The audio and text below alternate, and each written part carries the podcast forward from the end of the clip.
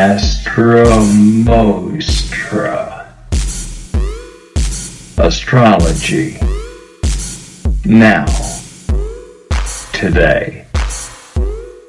Astro Mostra. Astro Mostra. Bendiciones, bendiciones a la audiencia. Mi nombre es Gael Policano Rossi, yo soy Astromostra y hoy voy a ser tu astrólogo de internet. Estamos en la última semana de abril, definitivamente la más intensa de todas. Te estoy agarrando en el movimiento. No es fácil reflexionar en el movimiento, posiblemente sea mejor moverse que reflexionar, pero bueno, estas son las exigencias de tantos planetas en Aries y del Sol en Tauro que te exige concretar y ponerle el cuerpo. Cuando le ponemos el cuerpo a la experiencia, posiblemente entendamos de qué se trata realmente la experiencia. Esto no es tautológico. La experiencia, además de intransferible, es una dimensión diferente a la posibilidad de la imaginación, de la presuposición, de la abstracción. La experiencia es un evento histórico, además, que mm, cuando ocurre deja algún tipo de marca, algún tipo de cicatriz, algún tipo de aprendizaje, algún tipo de marca de que el dolor fue real, del que el placer fue real. Y si bien puede ser que estemos aprendiendo fruto del placer, debido a que el placer en general es una excelente forma de educarse. Como aprendemos si no es jugando muchas veces. Pero el dolor, como factor real determinante de confines, limitaciones y expresiones específicas de algunos efectos, también deja aprendizajes y sentencias. Posiblemente la mejor forma de comprender cuál es la enseñanza que nos dejó el dolor la vemos más adelante cuando cuando confirmamos ese dicho que el que se quemó con leche ve la vaca y llora. Ese momento de llanto es la prueba de que ese dolor de leche hervida fue real. Por ende, el entendimiento de la experiencia a veces está separado del efecto concreto de la experiencia en nuestro cuerpo. El momento de la quemadura con la leche hervida está separado por el tiempo y por la historia, al momento en el que quien tiene la experiencia ve ese pequeño sujeto bovino que nunca comería porque es vegetariano, pero le provoca llanto recordar aquella quemadura de leche hervida. Esta sensación, por más, bueno, saben, por supuesto, está de más decirlo, es una obviedad, que en este en esta información folclórica de los dichos está escondido algo muy profundo. Em, en este desentrañar el entendimiento de la experiencia y lo que la distancia del tiempo de la experiencia significa, es donde quiero que nos enfoquemos hoy. Porque si algo nos sirve mirar para adelante es entender el concepto específico de lo experimentado objetivamente en un tiempo pasado y a qué tipo de experiencias nos queremos exponer, qué tipo de caricias quiere nuestro cuerpo recibir y qué tipo de golpes nuestro cuerpo está dispuesto a resistir. Tal vez de alguna manera la adrenalina o el llamado a lo desconocido sea la mejor forma de ir a ciegas o a tumbos o sin un rumbo muy claro hacia una experiencia nueva y que simplemente esté reconfigurada porque soy una persona sin pasado. Esto se debe a que Mercurio está en Aries, Venus está en Aries y la excitación y el thrill por nuevas experiencias posiblemente sea mucho más interesante que entender una experiencia que ya fue experimentada, sobre todo porque la presuposición, la abstracción y el supuesto sobre cuál es el resultado y la expresión real de la experiencia en el cuerpo posiblemente anulen, interfieran, intermedien el efecto concreto de la experiencia en ese cuerpo, en esa historia. Por ende, cualquier información sensible, comprensible, inteligible, entendible o de alguna manera abordable, también tiene que tener cierto espacio para la novedad. Por ende, experiencia no es igual a historia. La experiencia es histórica, pero por más que se repita la experiencia, hay espacios de zonas de indeterminación para que haya novedad una vez repetida esa experiencia. Esto que estoy hablando, posiblemente en el carácter afectivo, a personas que hace mucho que no estaban solteras y ahora se encuentran en esa situación, los incomode porque ellos creen que saben, pero a la vez, quién sabe qué. Posiblemente también para personas que estén reconfigurando de alguna manera hacer lo que yo quiero, hacer lo que me da placer, sea algún tipo de incentivo, ya que Tauro, al involucrar al placer adentro del aprendizaje, pide que vos estés enchufado de alguna manera a este voltaje.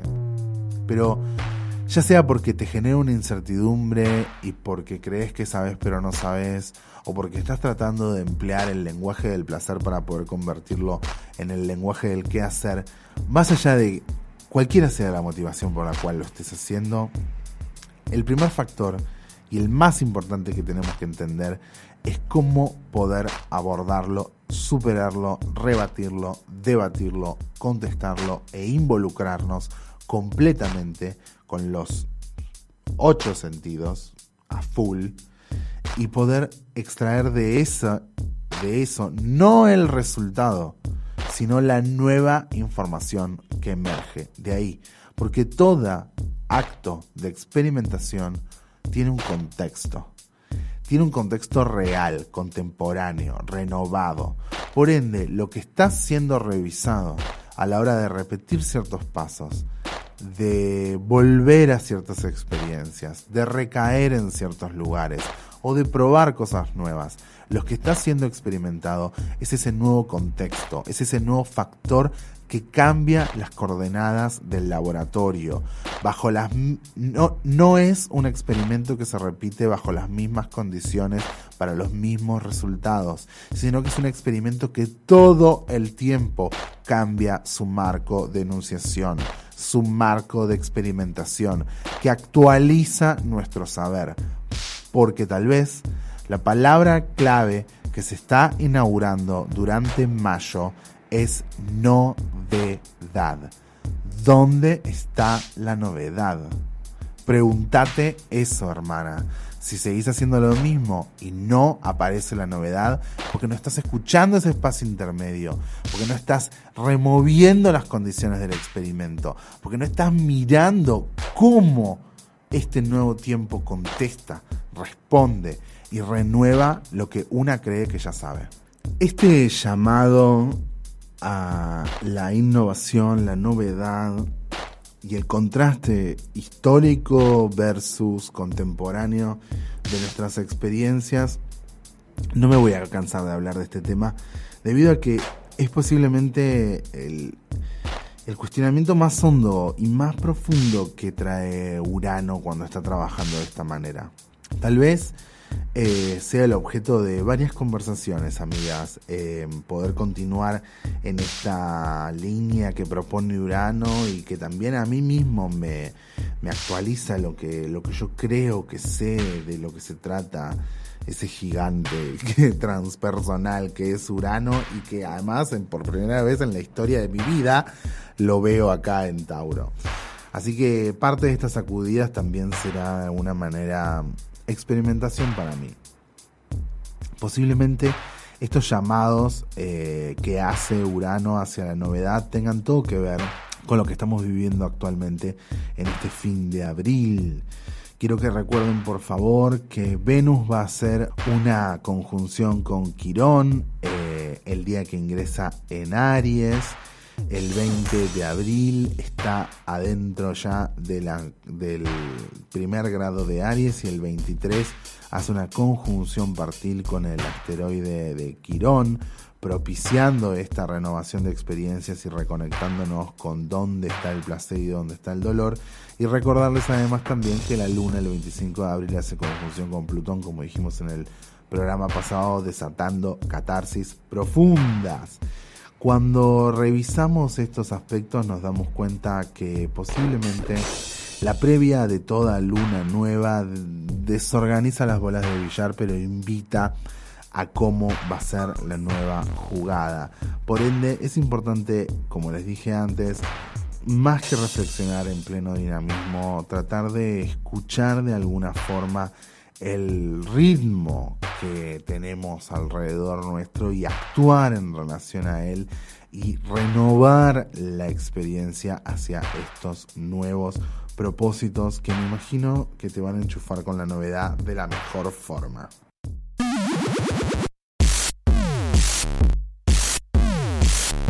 Artículos y horóscopos disponibles todas las semanas en astromostra.blogspot.com.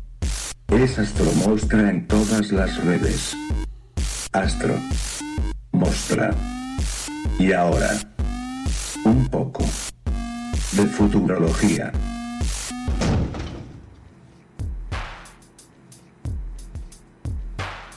Entre las fechas más importantes que tengo que destacarles tenemos una luna nueva en Tauro el 4 de mayo con una noche muy movida y una luna llena en Escorpio el 18 de mayo, también indicando de alguna manera este temperamento vertiginoso que va a tener el mes de mayo.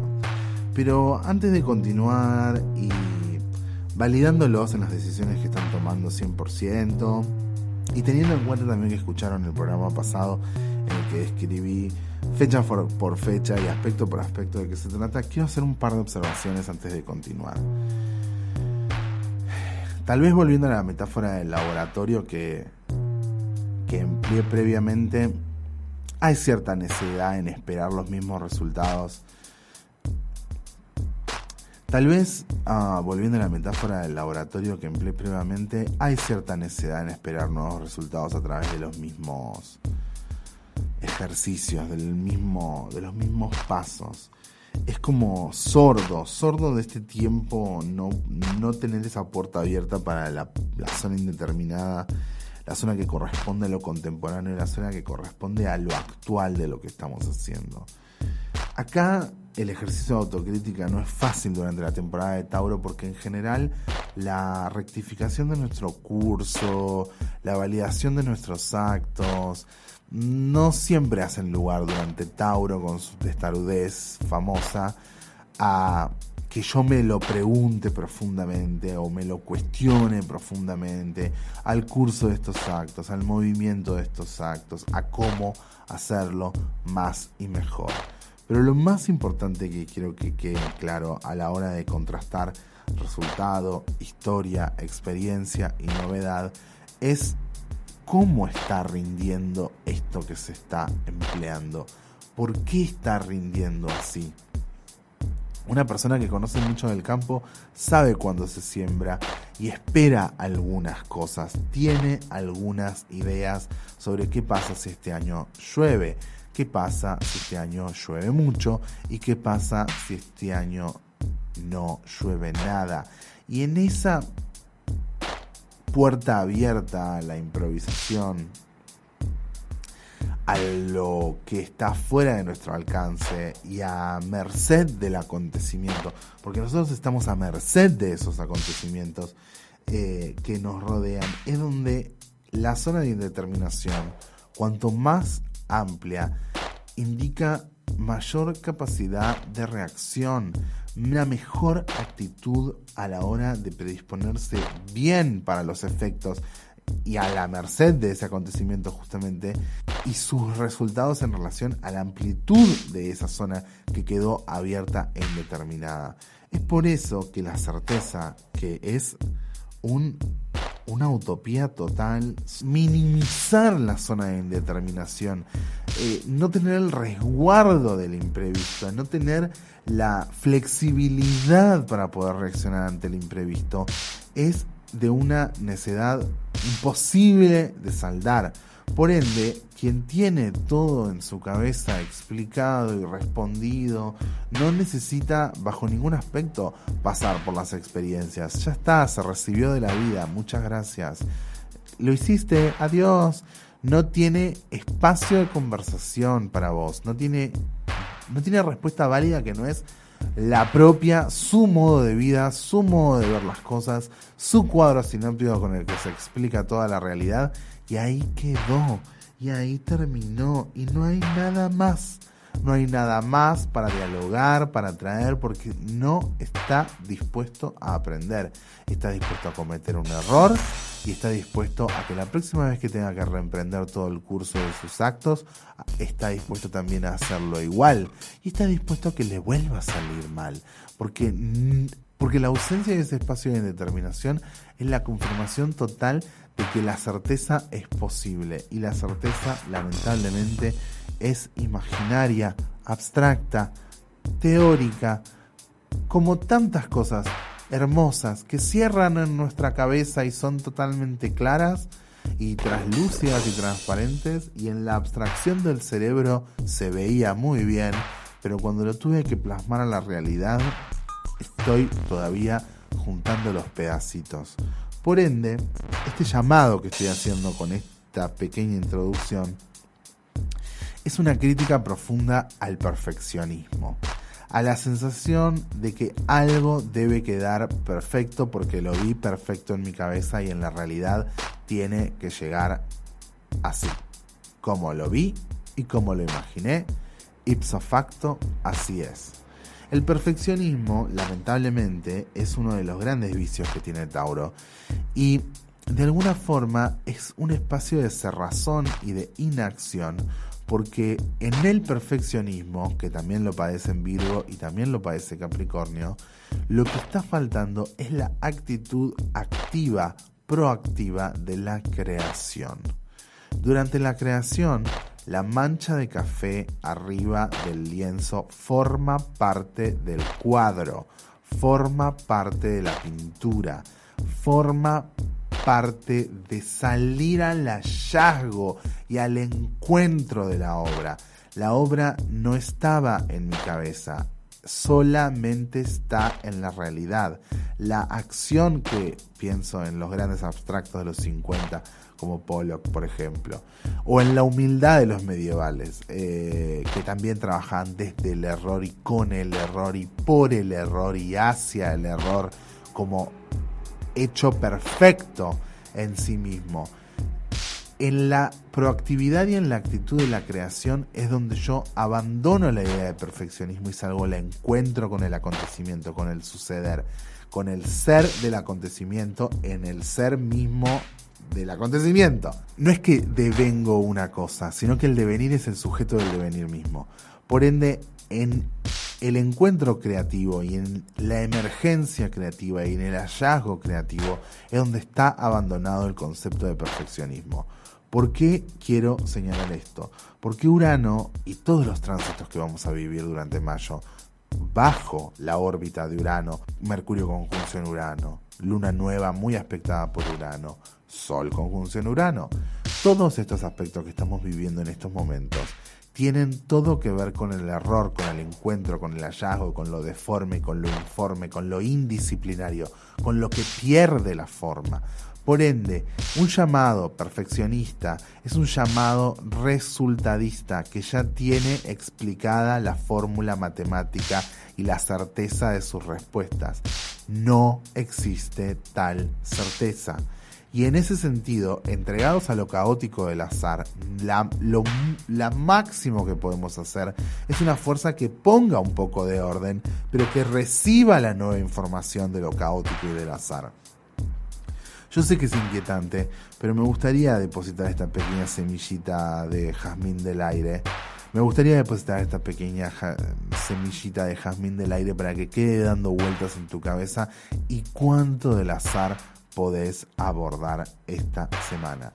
Todos los aspectos más importantes de la semana los pueden encontrar en astromostra.blogspot.com y hasta la próxima luna, queridas amigas.